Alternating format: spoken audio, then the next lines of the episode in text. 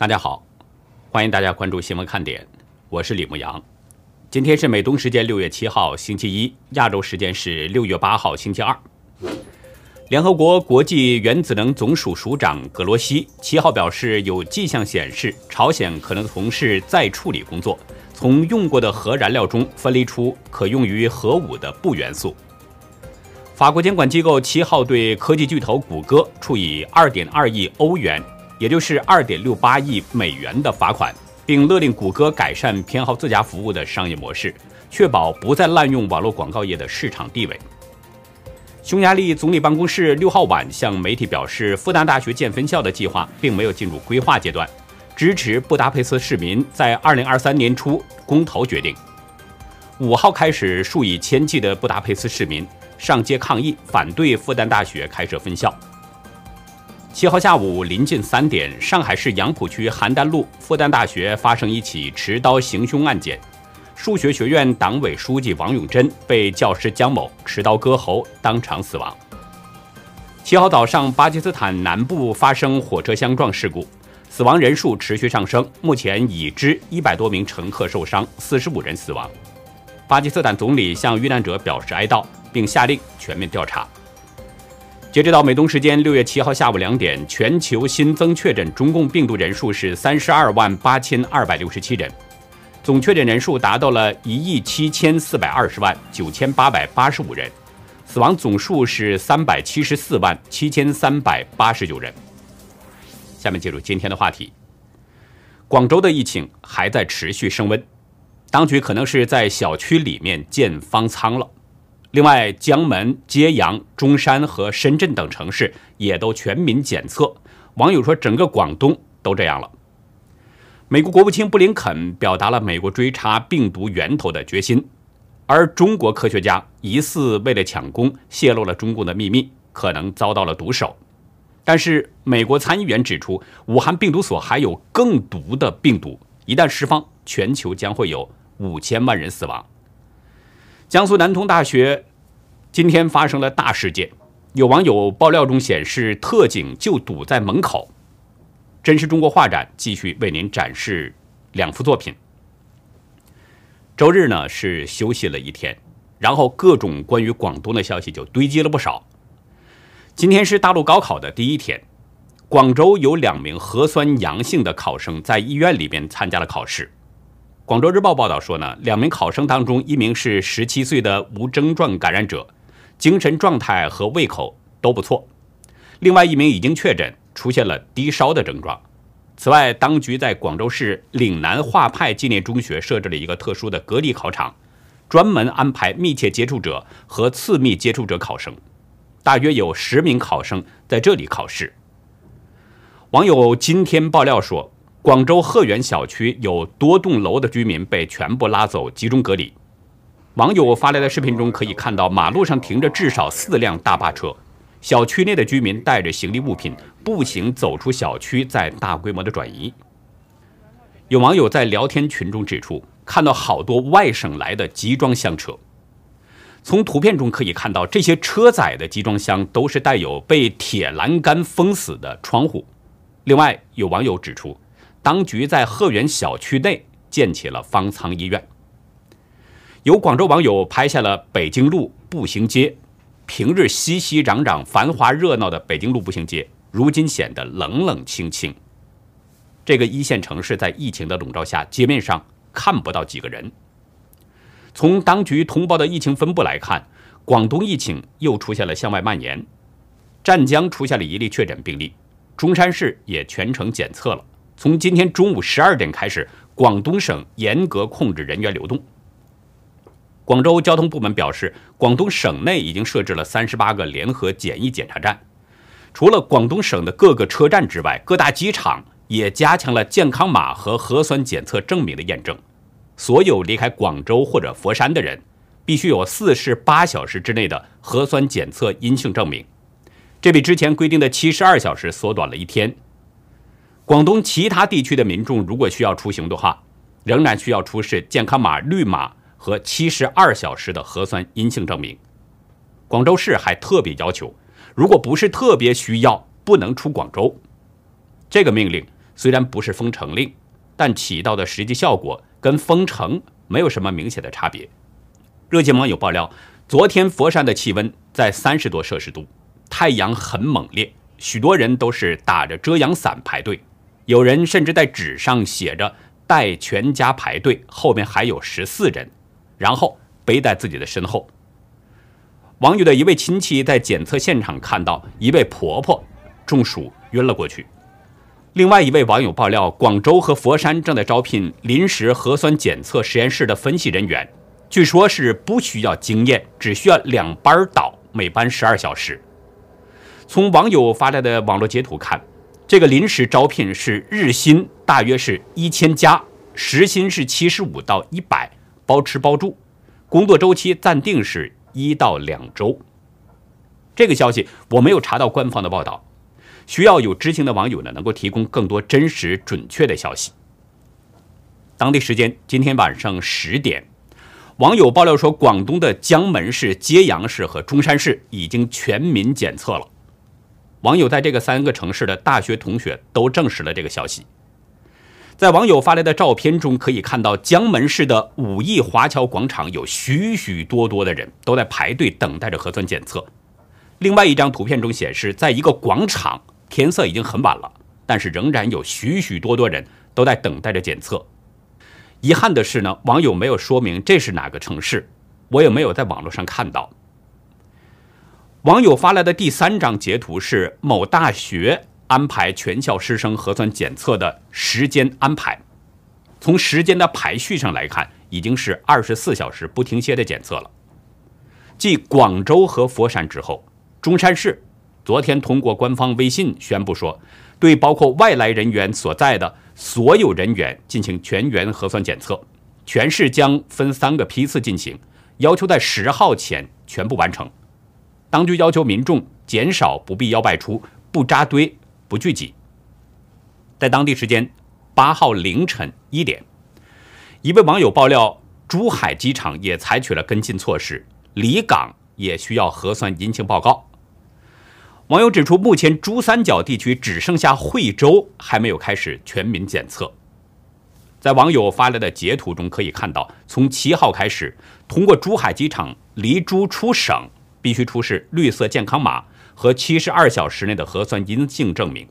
十四天内如果曾经到过广州或佛山，必须提供四十八小时之内的核酸证明。如果没有及时提供有效核酸证明，将没有办法按时出发，可以申请退改签。有一位从事网络安全的网友呢，在今天的邮件中说，明天就要去检查了。他说，整个广东可能都开始了吧。截止到今天上午，广东共有两个高风险区，分别是广州的荔湾区白鹤洞街和中南街。另外还有十一个中风险区，分布在广州的荔湾区、番禺区、越秀区、海珠区和佛山市的禅城区以及南海区。昨天下午四点多，也就是当地时间今天凌晨时间，一位深圳的网友向我爆料，发来了两个截图，都是关于上村社区全民核酸检测的内容。邮件中，网友只说了一句话：“深圳这样了。”其中一个截图呢，是上村站网格员陈慧群连续发出的两个通知，要求所有住户在七八九三天全民检测。每天早上八点到夜间十二点，到上村的第二小学对面的广场检测，还特别强调每一个人都必须要做检测。另外一张截图是上村社区工作站发出的全员核酸检测公开信，要求核检人员携带着手机、身份证，提前微信扫码填写信息，并且提醒采点之前注意的一些事项。其中第四点规定，即日起逐步实施。扫码加核酸检测阴性，方可进入社区、小区和公共场所。另外一位网友发给我两段影片，也是关于深圳全员核检的情况。其中一段影片中呢，拍摄者一边拍一边介绍：“看，这是深圳的水围，直接看不到尽头啊！从进水围的那边开始排。”一直排，排的都不知道排了多少。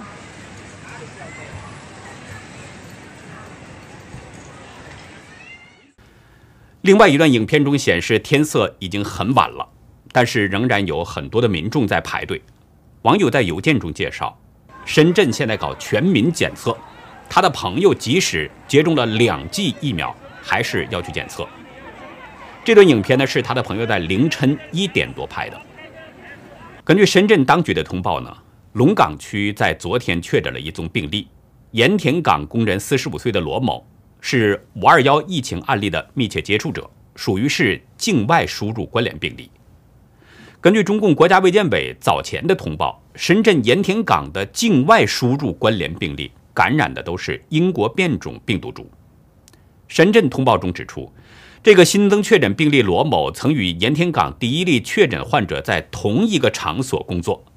五二幺到六月一号隔离观察期间，曾经先后做过十一次核酸检测。结果都显示阴性，直到五号才检测出已经感染。深圳的地铁昨天公告，从当天开始，罗湖站、布吉站、深圳北站、福田站、机场站、竹子林站和蛇口港站凭验证码绿码进站。此前，深圳地铁八号线沙头角站、海山站、盐田港西站、深外高中站和盐田路站已经实施了验码进站。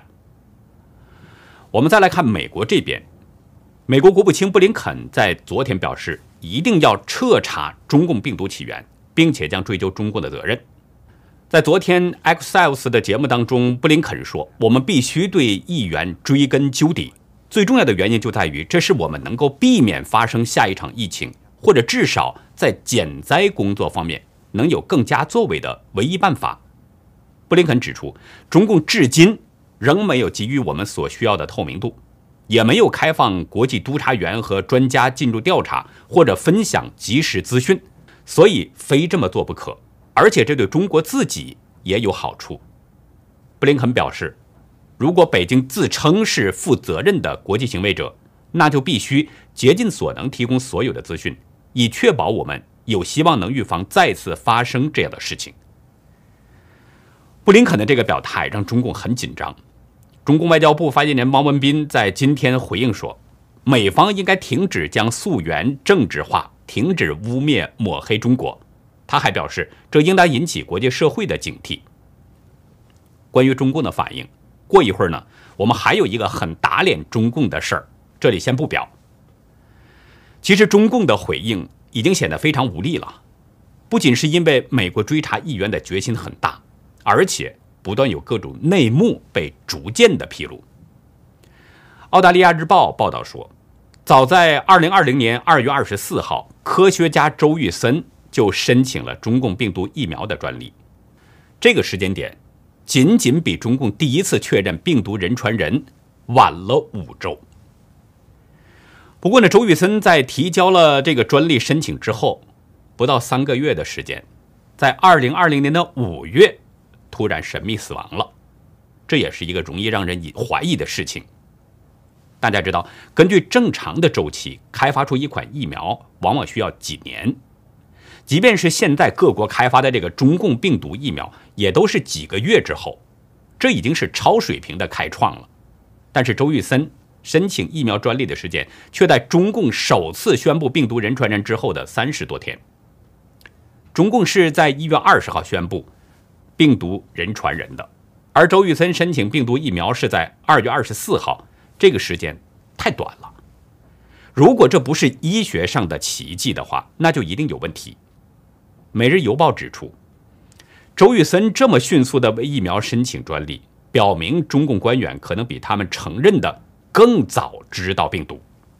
换句话说，中共官员可能早就知道病毒在人际间传播了。那么病毒究竟从什么时候开始传播的呢？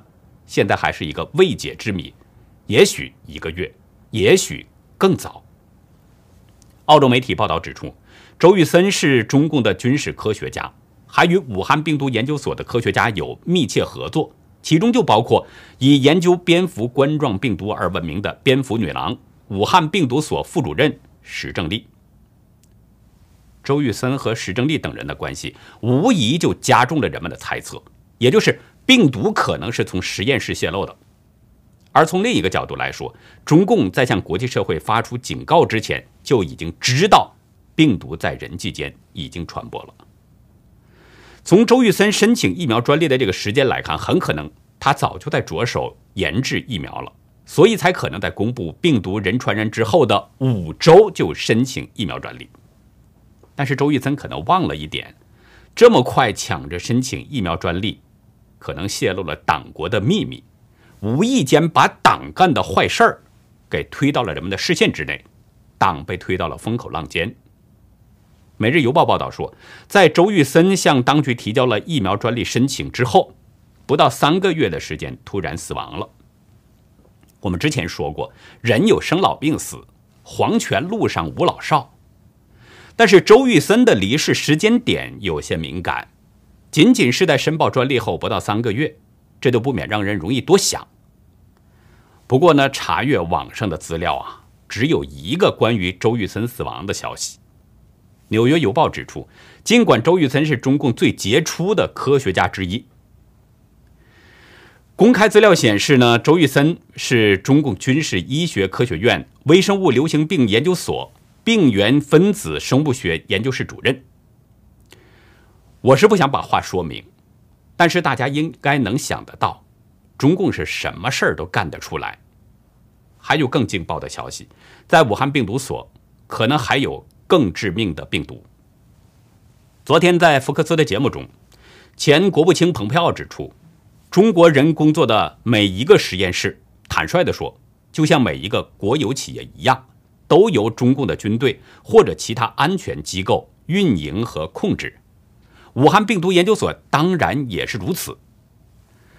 蓬佩奥对主持人巴蒂罗莫说：“我们不确切知道那里发生了什么，因为中共正在掩盖它，不让外界知道。”前国务卿赖斯也在美国哥伦比亚广播公司的节目中表示：“美国工卫官员在大流行的最初几周就否定病毒从中国实验室意外泄露，这种太早的结论犯下了错误。”共和党联邦参议员兰德·保罗前天告诉福克斯新闻主持人汉尼提，他说：“现在所有的证据都指向武汉实验室。”他表示，在上周的参议院听证会上，美国首席传染病专家安东尼·福西表示呢，他仍然相信中共科学家。保罗说：“这个想法非常天真。”这位共和党重量级议员表示，福西对中共科学家的信任是被误导了。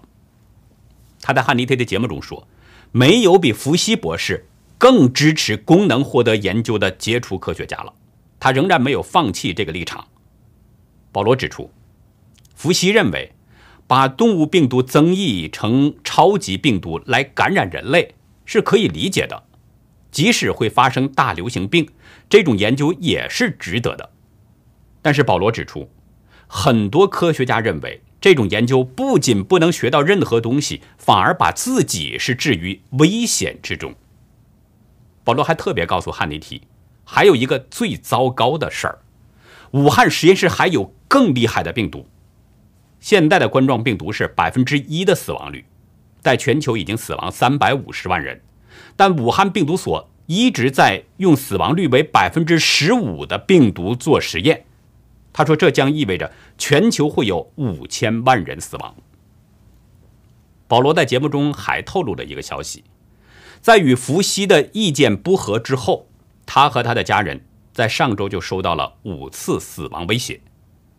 保罗说：“因为直言不讳，在上一周我收到了五次死亡威胁。”他说：“不能问关于诚实类的问题，但事实证明，伏羲博士对我们不诚实。”可是，在我问过这些问题之后，有人向我们家寄送了白色粉末，还有五个死亡威胁电话。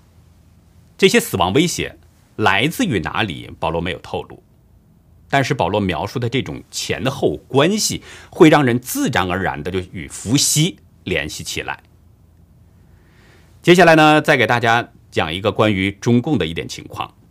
上周六的节目中，我就说了。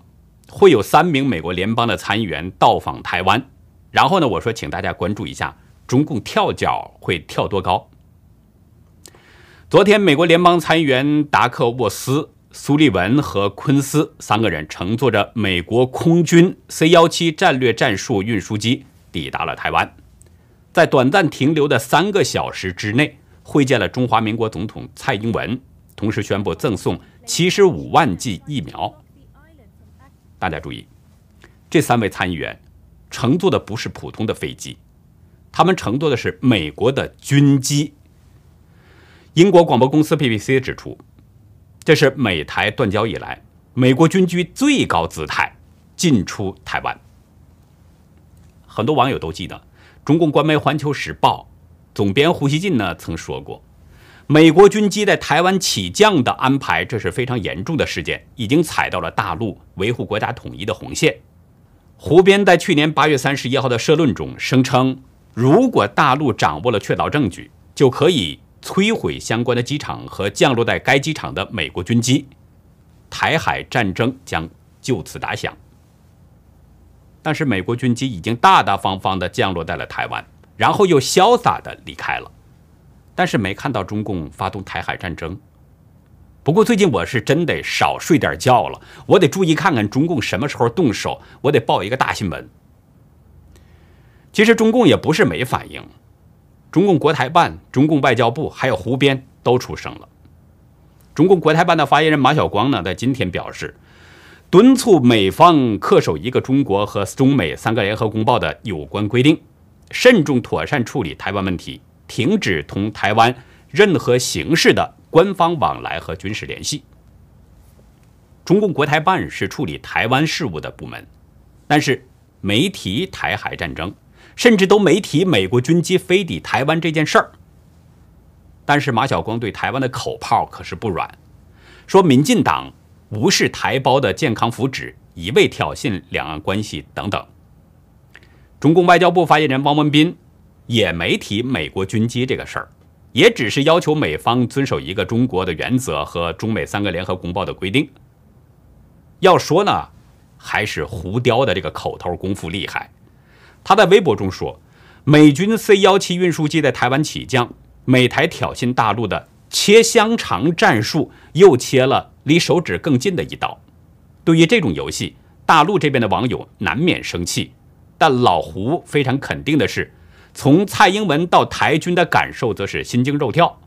我想说，大陆有着什么时候发脾气以及怎么发脾气的主导权，台当局的选择只有等待。胡雕这番话，本来是想替党国解围，但是却激起了网民的反攻。有一位网友直接呛声：“老胡，我记得你发过微博，说美国军机胆敢降落在台湾，我们就要对台湾发动战争吗？现在开始战备了吗？”另一位网友说：“好像切的是我们的香肠，我们的手指吧？我们的红线就是没有底线，就是没底线就会打嘴炮。”胡总的这条微博承包了我六月份的笑点。胡编是个相声演员。还有一位调侃：“你懂个屁，下大棋呢！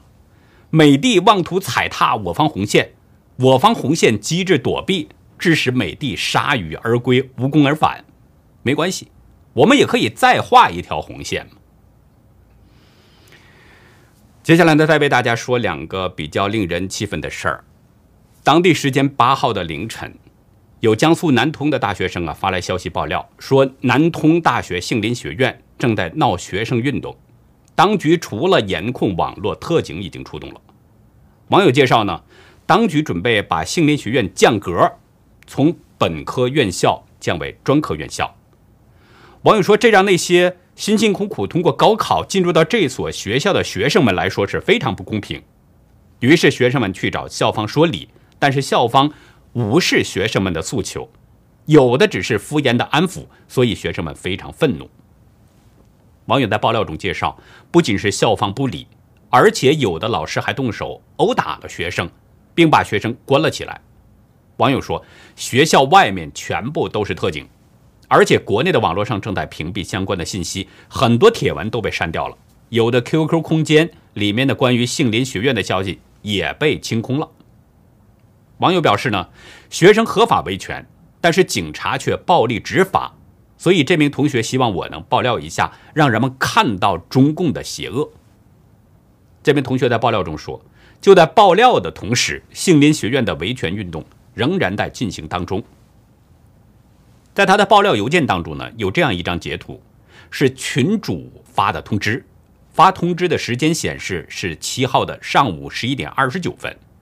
通知中表示，说警方调查发现。有社会人员受境外敌对势力操纵，冒充杏林学院的学生，散布谣言，混淆视听。目前已经抓捕归案。通知中还郑重的提示：凡是传谣或组织煽动、策划群体事件的，将进行拘役、管制或者判处有期徒刑等等。从通知的内容来看，这个群主很可能是跟校方有一定的关系。但是对群主的说法，很多同学根本不信。有同学说，一出事儿就是境外势力，境外势力可没这么闲。真是境外势力，警察怎么可能不发通告？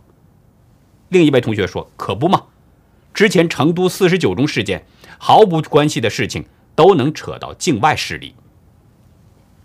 在网友发来的一个截图里边，有多张小照片，可能呢是学生们抗争的场面。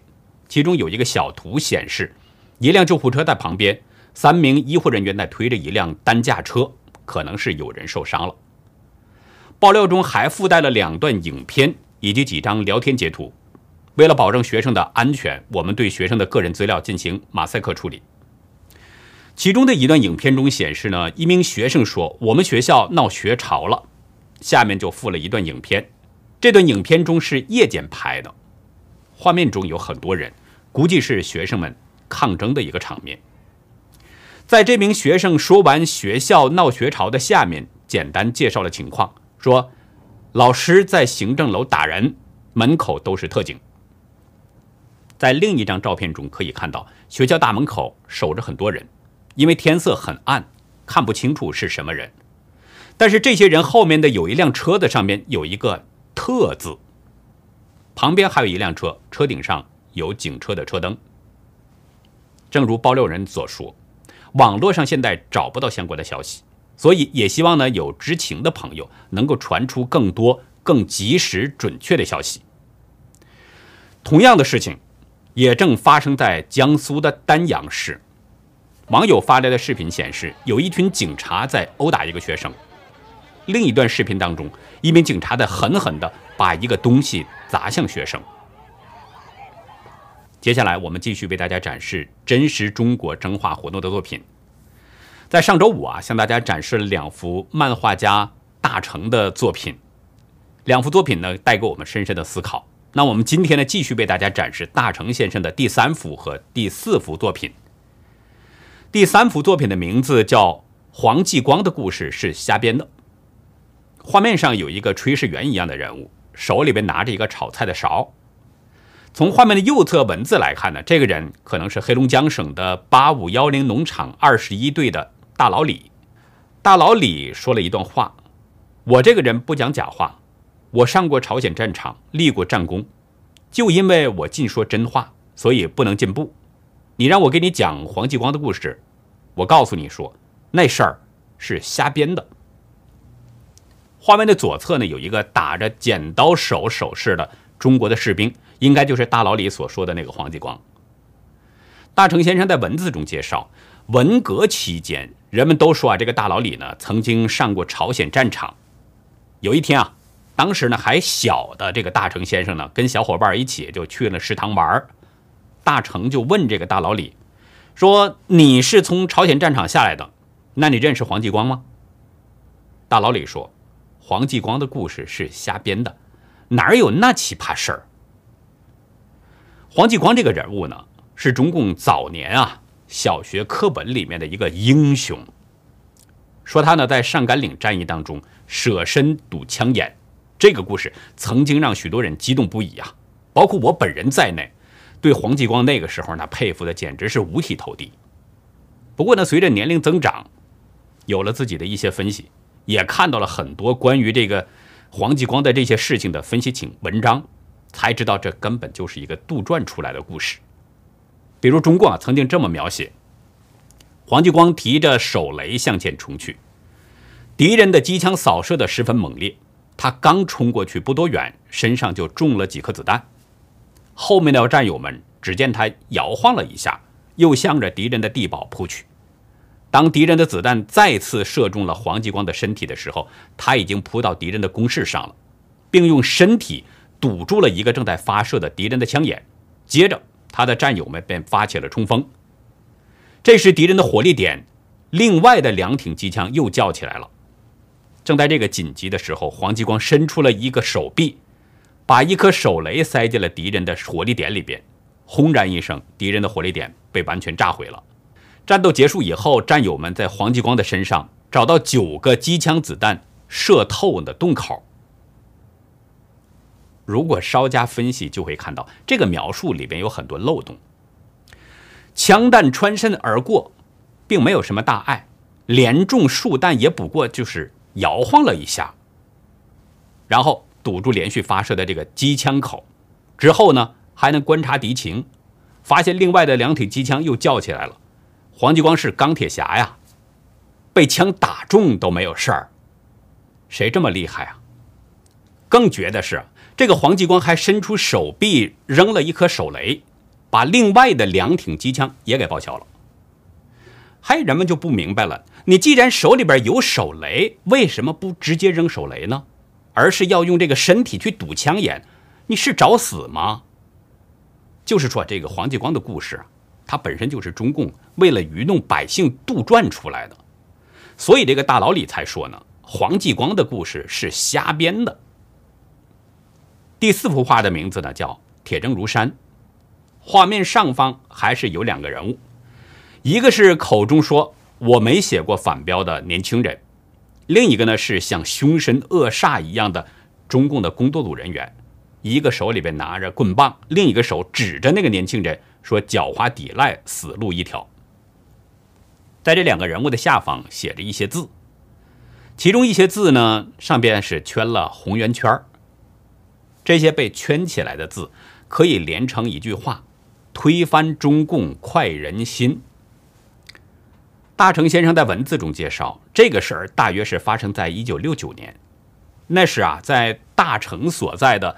黑龙江生产建设兵团四师四十四团十四联队，有一个上海知青叫金培明，这个人呢会写一手好字，他经常是抓起一张纸就写，写完随手就扔掉。后来有人就告发说他写反动标语，于是工作组就在十四连的这个俱乐部里边找他谈话，金培明自然不承认啊，但是被工作组给逼得眼睛都红了。大成亲眼看到他的眼睛红得很吓人。写反动标语在文革那个时候，这可是非常大的罪名，所以金培明眼睛红得吓人，我们应该能理解，因为这很可能会有生命危险。这就是那个荒诞的岁月，被中共整整整蛊了十年的文革。不过现在的中国虽然没有正式喊出文化大革命，其实大陆的那个气氛也跟文革差不太多了。所以说，中共一天不垮台，他就会折腾一天，而被折腾的对象永远都是贫苦的百姓。谢谢大成先生呢，能够用自己的画笔啊，再现出真实的中国，也引起我们的一些思考。我们也希望呢，更多的网友呢，都能够拿起画笔，都来参加我们的这个真实中国真画活动。不论画的如何，只要能反映真实的中国，只要能够揭露出中共的邪恶，只要能够揭示出。中国人被中共迫害的这个现实，那就是都在我们的这个真话范围之内。我们期待着您的参与，也希望您呢把这个消息告诉给更多的朋友，让更多人都来参与我们的活动。您的画作请寄送到 xwkd 二零一七 at gmail 点 com，我们的节目当中会展示，然后呢会上传到优乐客网站，让这些灭共的利器能够发挥它更大的作用。在北宋时期，大家都知道有一个包拯，因为他是顺天意断案，所以呢，他被后人们呢就称为是包青天。包青天一直被后人所传唱。元朝的知名作家关汉卿就根据包拯审断的一个案子，创作了一部作品，叫《包代志三勘蝴蝶梦》。我们在今天的历史看点就跟大家分享这个故事，包公的蝴蝶梦。欢迎大家到优乐客会员去了解更多。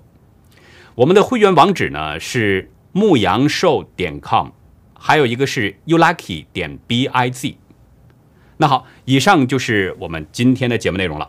如果您喜欢新闻看点呢，请别忘记点赞、订阅，并且呢，尽可能的帮我们把这个频道给转发出去，让更多的有缘人都能够看到、听到我们的声音。感谢您的帮助与收看，再会。